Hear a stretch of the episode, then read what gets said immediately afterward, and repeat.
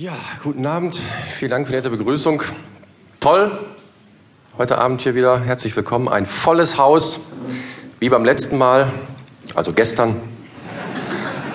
Ja, ein tolles Theater, soll ich sagen. Aber keine Angst, es kommt jetzt kein Theaterstück.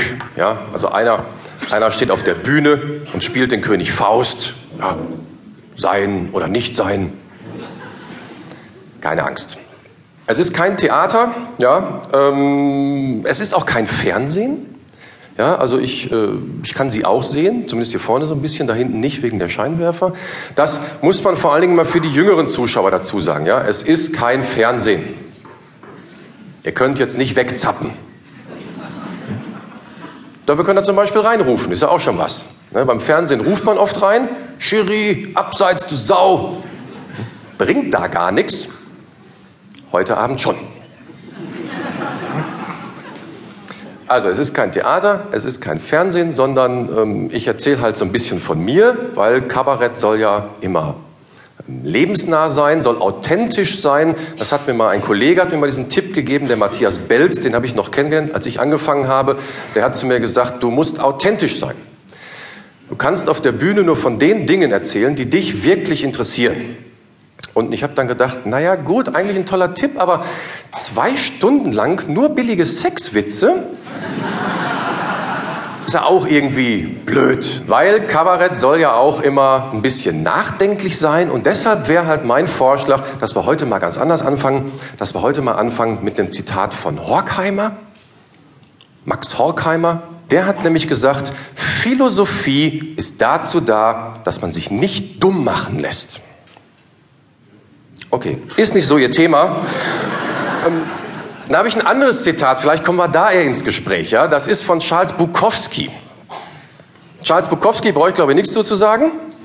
Ja, Charles Bukowski, der hat nämlich gesagt, Feminismus ist dazu da, um hässliche Frauen in die Gesellschaft zu integrieren. Ich sehe schon, da kommen wir schon eher ins Gespräch. Dann würde ich vorschlagen, dass wir Ihr Thema, was wir jetzt gerade rausgefunden haben, so versuchen im Laufe des Abends mit meinem zu verknüpfen. Mein Thema wäre halt Ökonomie, weil ich habe Wirtschaftswissenschaft studiert. Ich hatte damals einen Studiengang gesucht, der zu mir passt. Und bei Vivi, also zugegebenermaßen, wer es kennt, ja, man muss nicht besonders helle sein, aber man muss sehr fleißig sein. Und da habe ich gedacht, das passt zu mir, weil auf den Elternsprechtagen haben die Lehrer immer schon zu meinen Eltern gesagt, ihr Kind ist nicht faul, Ihr Kind ist dumm.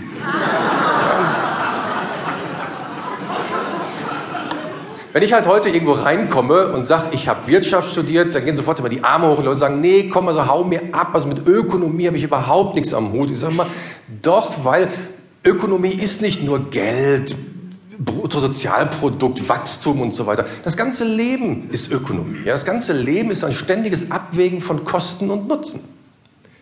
Gehe ich heute Abend ins Kabarett oder bleibe ich zu Hause, lasse die Glotze aus und spreche mal was mit meiner Frau? Wovon haben Sie sich heute Abend den größeren Nutzen versprochen?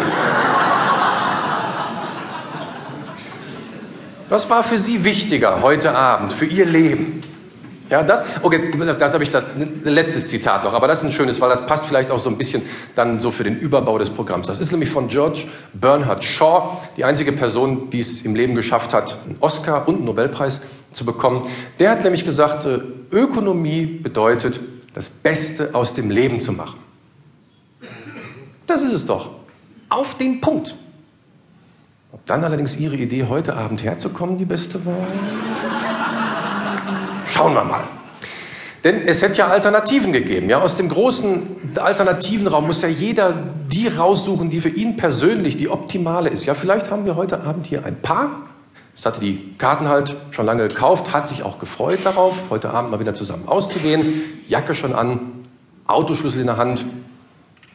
Und dann hat er so ein Blitzen in den Augen seiner Frau zu erkennen geglaubt, während sie sich so scheinbar nebenbei die Lippen befeuchtet hat, schon geht diese ganze Kosten-Nutzen-Abwägung wieder los. Will ich jetzt überhaupt noch mal raus aus den Klamotten?